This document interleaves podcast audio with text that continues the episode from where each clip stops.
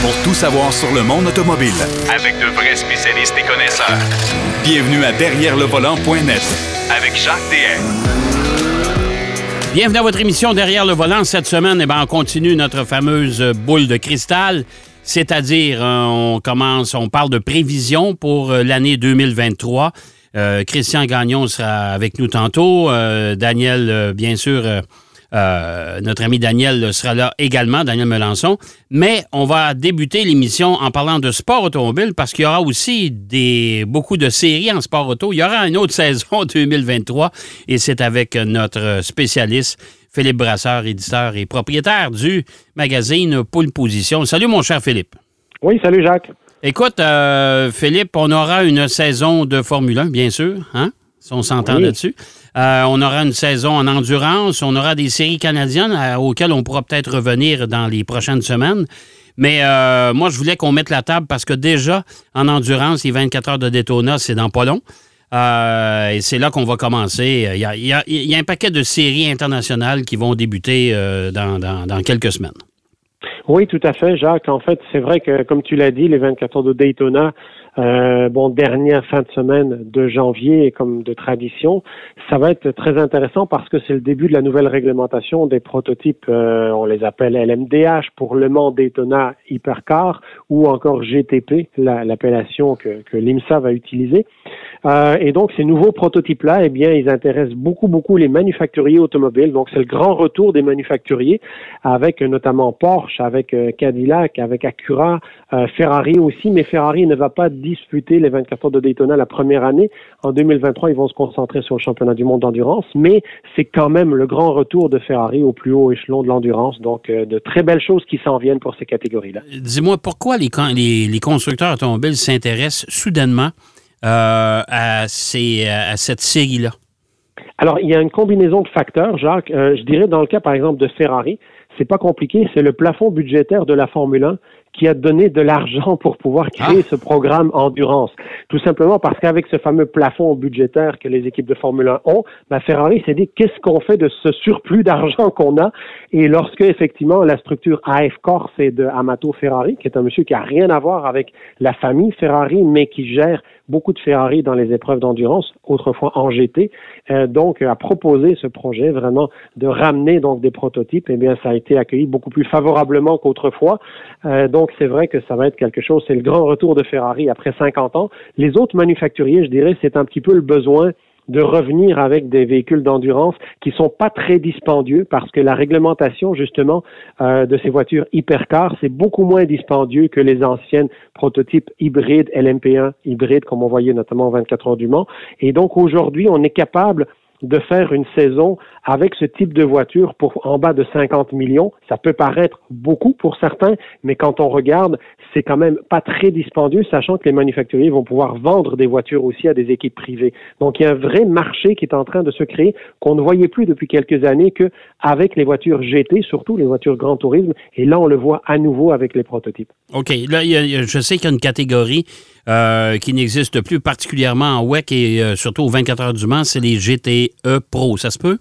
Oui, exactement. Les GTE Pro, il y en avait de moins en moins. Il faut dire, l'IMSA les avait déjà enlevés l'année dernière au profit des voitures GT3, que en IMSA on appelle GTD pour GT Daytona, Grand Tourisme Daytona. Mais c'est vrai que actuellement, donc pour l'année 2023, il va y encore avoir les GTE AM en championnat du monde d'endurance. Et elles ne sont déjà plus, comme j'ai dit, en IMSA. Et à compter de 2024, ça va être uniquement des GT3 qui vont revenir dans les catégories GT de tous ces championnats-là, avec notamment la venue de Lamborghini aussi, qui va venir avec de nouvelles GT3, mais aussi un prototype hypercar là encore. Bon, ben écoute, c'est une bonne nouvelle. Il va y avoir beaucoup de monde là-dedans. Là. Oui, tout à fait. Ben, déjà, en championnat du monde d'endurance, on a annoncé les jours derniers la liste des inscrits. Il y aura 38 voitures qui vont faire toute la saison, dont 13 dans la grosse catégorie des prototypes. Wow. En IMSA, on va faire les 24 heures de Daytona. Jacques, en fait, ils, euh, ils devaient limiter à 60 voitures. Ils ont accepté une 61e voiture, mais c'est le maximum que peut accueillir la piste de Daytona pour cette course-là. Et là, on est au maximum cette année-ci. Donc, c'est vraiment par rapport à il y a 3-4 ans où on était à 38-40 voitures. On voit vraiment une hausse de 50% du nombre d'inscrits dans les courses d'endurance depuis un an. Bon, ben bonne nouvelle. Euh, et maintenant, après l'endurance, ben bien sûr, il y a la Formule 1 euh, déjà au mois de mars. Euh, Déjà au mois de mars, Ah, début c'est- mars, le 5 mars au- à Bahreïn. Ouais. Hey, c'est dans pas grand temps quand même. hein. On pense à ça, là, mais compte tenu de, de- On est déjà presque à la mi- mi-janvier.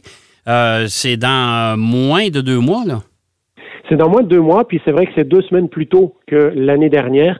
Euh, c'est un calendrier de 24 courses. Alors pour l'instant, on ne sait pas si on aura 24 ou 23 parce qu'il y a l'histoire du Grand Prix de Chine que la FIA avait annoncé qu'il serait annulé, puis finalement la Chine a dit attendez, nous on a un contrat, puis les politiques Covid, on est en train de rouvrir le pays, donc on voudrait encore être là.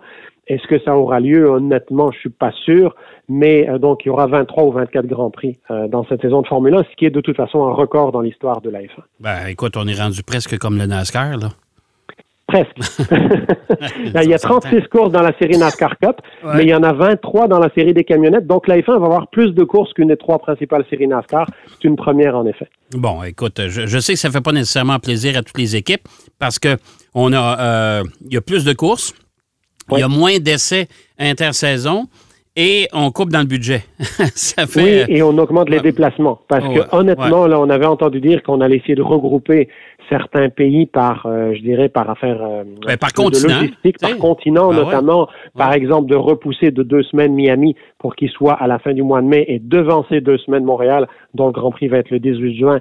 On avait dit on va revenir au tout début du mois de juin, ça posait Ouais. pas de problème. Pendant des années et des années, le Grand Prix du Canada a lieu début juin. Donc, euh, Ouais. et puis finalement, non, la F1 l'a pas fait. Donc, on se retrouve dans une situation où, par exemple, il va y avoir l'Azerbaïdjan euh, fin avril, on s'en va à Miami, on revient en Italie, on va à Monaco, on va à Montréal. Bon, voilà, c'est, c'est, les déplacements vont être absolument, ça va être un casse-tête logistique.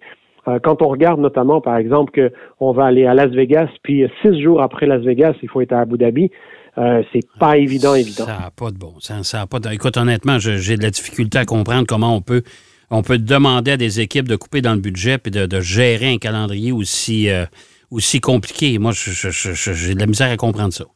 Oui, d'autant plus que les équipes disent, euh, à cause que les estrades sont remplies à peu près partout, euh, donc il y a beaucoup plus de fans, et des fans, et souvent c'est des agences de voyage qui ont réservé euh, un an à l'avance les hôtels, et donc même les équipes de course ont elles-mêmes du mal à avoir des hôtels pour loger le personnel de leurs équipes. Donc on est rendu là au niveau de la Formule 1. Bon, ben écoute, euh, en tout cas, au moins, la Formule 1 est en santé là, pour l'instant. Dis-moi, tant qu'à parler de Formule 1, est-ce que Andretti, on va finir par accepter son arrivée en, en F1 avec une équipe euh, entière, euh, surtout avec euh, cette annonce de l'association de General Motors et de Cadillac? C'est quand même des joueurs importants qui ne connaissent pas nécessairement la Formule 1, mais Andretti, eux autres, ils ont quand même beaucoup d'expérience. Ils ont énormément d'expérience et c'est une très grande équipe, euh, très professionnelle.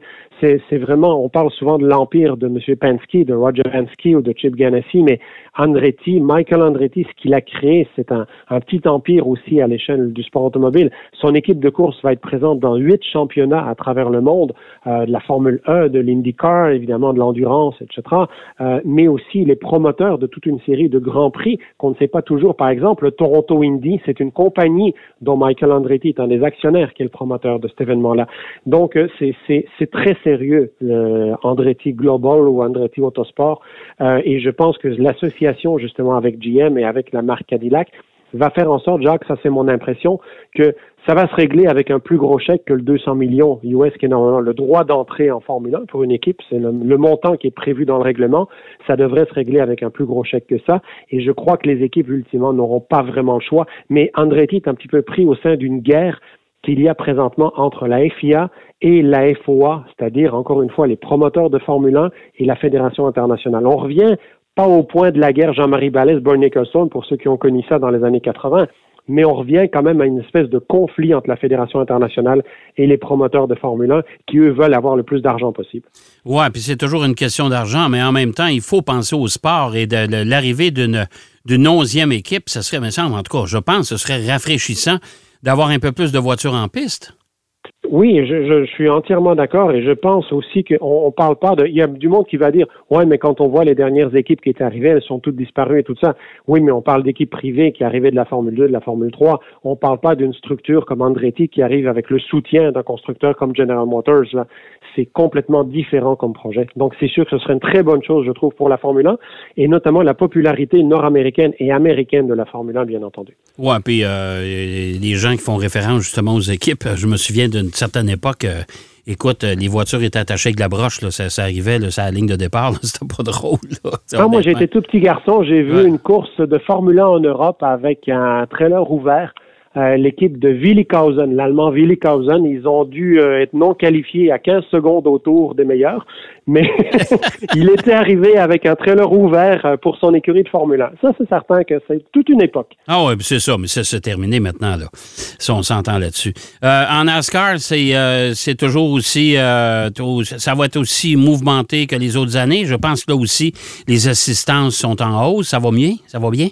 Oui, ça va bien. Je dirais NASCAR a quand même bien réussi l'introduction de sa voiture de nouvelle génération. On a vu, comme tu l'as dit, des assistances en hausse. Euh, la télévision aussi, euh, disons que la fin de saison dernière, avec beaucoup de batailles, euh, beaucoup d'exploits, a été bénéfique pour NASCAR. C'est sûr que NASCAR, c'est un, un, gros bateau à faire bouger. Donc, le calendrier ne bouge pas beaucoup. Il n'y a pas beaucoup de courses sur circuit routier, en tout cas moins que ce que certains voudraient, mais il y en a quand même plus qu'autrefois sur les circuits routiers. Donc, je dirais que c'est ça va quand même assez bien, NASCAR. Je pense qu'on est dans une, phase de consolidation, on va dire, après avoir perdu plusieurs commanditaires majeurs. Euh, là, visiblement, les choses vont bien. Puis la première course, le premier week-end de la saison, ben, comme de tradition, ça va être le Daytona 500, là, le 19 février. Oui, puis euh, il y aura, je pense, euh, dans le cadre des 24 heures du Mans cette année, il y aura une voiture NASCAR en piste? Oui, euh, ben, est-ce que tu veux, Jacques, la version officielle ou ma pensée? Ben écoute, vas-y avec la version officielle, puis après ça, on va y aller avec ta pension, on a du temps.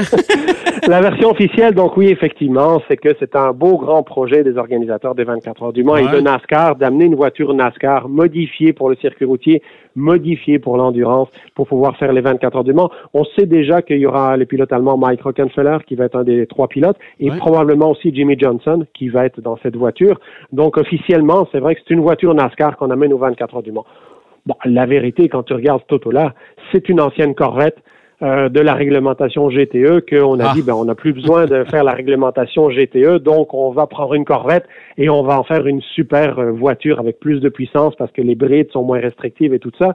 Et donc quand je regarde ce projet là j'ai un petit peu le goût de dire attendez les amis vous avez pris une, une Corvette GT qui aura moins besoin de respecter le règlement. Mais officiellement soyons euh, respectons les gens de marketing on va dire et disons que oui c'est un beau grand projet de NASCAR aux 24 heures du Mans Ouais, j'ai hâte de voir ça. Moi. En tout cas, de toute façon, c'est assez particulier, mais j'ai vraiment hâte de voir ça.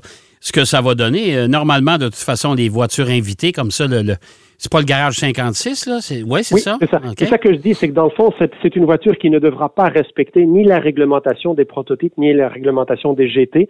Elle est engagée, donc, sous le nom garage 56, qui est normalement destinée à de nouvelles, des voitures de nouvelles technologies. Ben ouais. On sait que Nissan avait engagé à un moment donné la Ziod dans cette catégorie-là. Euh, il y a eu la Delta Wing, pour ceux qui s'en souviennent peut-être, dans, dans cette catégorie-là. Donc, c'est normalement pour des technologies différentes. Euh, il y a aussi eu, à un moment donné, un prototype qui avait été engagé pour un pilote qui était quadri amputé. Et donc, on avait créé vraiment tout un système. Et c'était, je trouvais que c'était un très beau projet parce que justement, ça montrait toute la technologie qu'on est capable de faire pour assister des personnes. Mais là, avec la voiture NASCAR, Philippe, il n'y a, pas, a pas de nouvelle technologie là-dedans. Là. Ben voilà, c'est ça. Donc là, on a fait rentrer cette voiture-là dans la, la réglementation Garage 56, qui n'est pas une réglementation. Donc, comme je disais, c'est un peu une Corvette GT qui n'aura plus besoin de respecter les normes du GT, donc elle va être plus puissante que les GT. Elle ne devrait pas venir contrarier les prototypes malgré tout, mais c'est certain que bon, c'est un projet un petit peu pour, je pense surtout de la part des gens des 24 heures du monde de faire parler de leur épreuve en Amérique et pour NASCAR de montrer que somme toute, les voitures NASCAR d'aujourd'hui ne sont pas juste des voitures faites pour les ovales, mais sont capables d'aller faire d'autres courses aussi. Les, deux sont gagnants, on va dire, d'un point de vue image à ce niveau-là. Bon, écoute, il nous reste à peu près, oh, je te dirais, trois minutes. Je veux que tu me parles du retour de Jacques Villeneuve en endurance. Euh, ça a été annoncé cette semaine.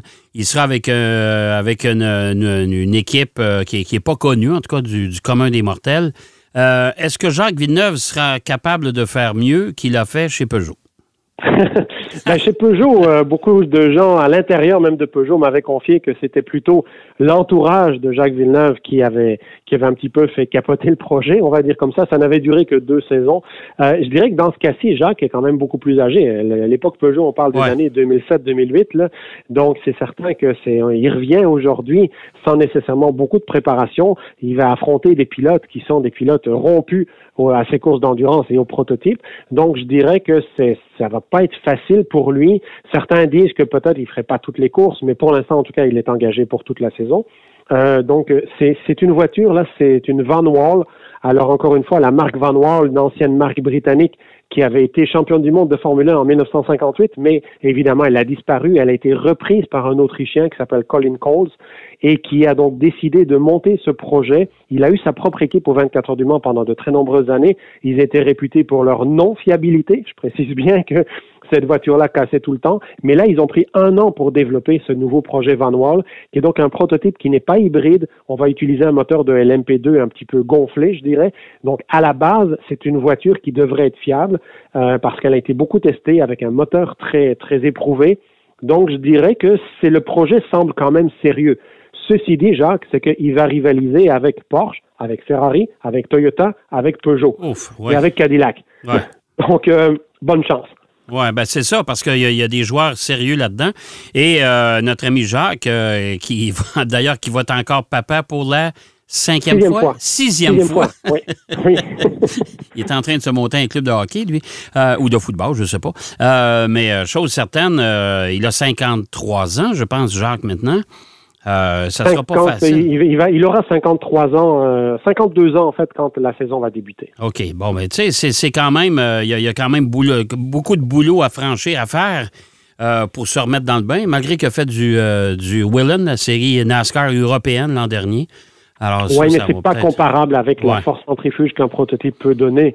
Donc, c'est certain. Ceci dit, quand on regarde quand Jacques a testé l'Alpine de Formule 1, parce qu'il a été invité par Alpine à tester leur voiture de Formule 1 l'automne dernier, il avait quand même réalisé de, réalisé de très bons chronos. Donc, euh, moi, je ah, pense que Jacques est capable de se remettre en forme. Et Jacques Villeneuve, quand il est motivé, c'est pas toujours le cas, mais quand il est motivé, il est capable de faire de très belles choses. Bon, ben écoute, on va le surveiller de toute façon cette année. On se reparle euh, bientôt, mon cher Philippe, parler des séries canadiennes.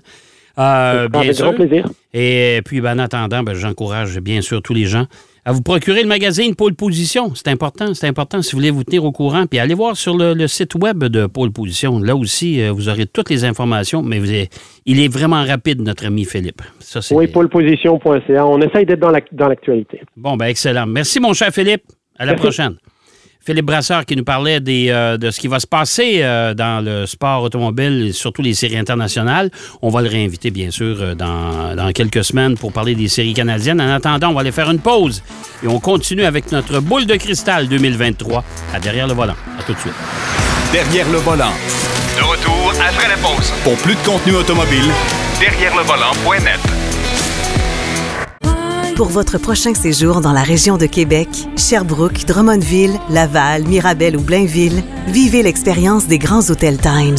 Vous découvrirez un superbe décor design et très tendance. Réchauffez-vous auprès de nos impressionnants foyers. Laissez-vous envoûter par nos lits douillets, nos enveloppantes couettes et nos oreillers en plumes. Times, c'est l'art de faire rêver. Visitez legrandtimeshotel.com.